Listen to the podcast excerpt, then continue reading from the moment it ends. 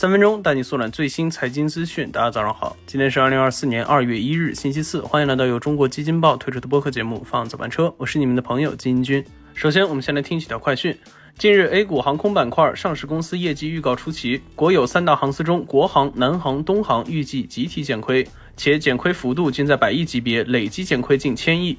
浙商证券近期研报认为，二零二四年航司业绩有望实现同比正增长，预计春运客流或创新高，建议重视春运旺季行情。一月三十日，锂电龙头宁德时代发布二零二三年年度业绩预告，预计二零二三年实现规模净利润四百二十五亿元至四百五十五亿元人民币，同比增长百分之三十八点三一至百分之四十八点零七。业内人士表示，随着神行超充电池等一系列创新技术产品的发布，将使得宁德时代依旧具备竞争主动权，成为其核心优势。去年，纳斯达克交易所以一百零五亿美元收购了软件开发商 Adenza。近期，据知情人士透露，纳斯达克计划将该公司的服务整合到其业务中，预计将削减数百个工作岗位，并可能会把 Adenza 的办公场所一起整合到自己的办公地点。据悉，Adenza 的主要客户为金融机构和交易所，主营业务为软件销售，帮助管理监管报告、合规和风险管理等。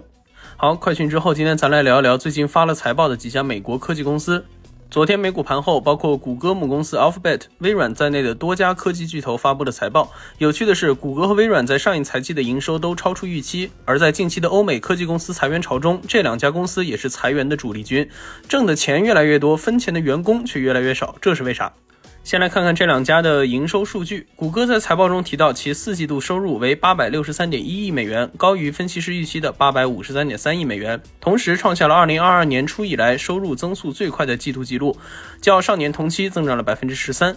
而微软的营收也同样有着大幅提升，财报显示其第二财季净利润为二百一十九亿美元，同比增长百分之三十三。具体部门中，智能云为微软创造了二百五十八点八亿美元的收入，比分析师预期的高了百分之二十。这一部门也支撑起了上一财季微软的亮眼表现。那取得了这样的成绩，除了公司在技术方面的突破得到了市场的认可外，为了降本增效，采取的大量裁员的方法也效果显著。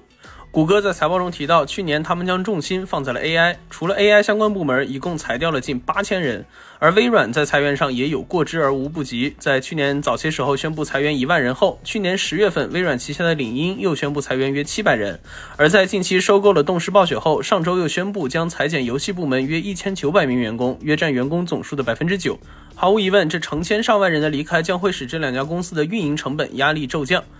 那在之前的节目中，金英军也提到，导致近两年这波大裁员潮的直接导火索就是 AI 的快速发展，很多基础的工作都可以借助生成式 AI 来完成。这般情况下，准确度更高，可以二十四小时工作，工资成本可以大量缩减的 AI，自然而然就成了各家科技公司的首选。根据 Layoffs 网站追踪的裁员数据，截至一月三十一日，就已经有一百零三家科技公司裁掉了大约三万名员工，而去年全年科技行业的裁员人数就超过了二十六万人，较前一年增。加约百分之一百六。那按照今年这一个月裁员的数量来看，今年科技行业裁员很有可能会继续超越二零二三年，达到三十万人以上。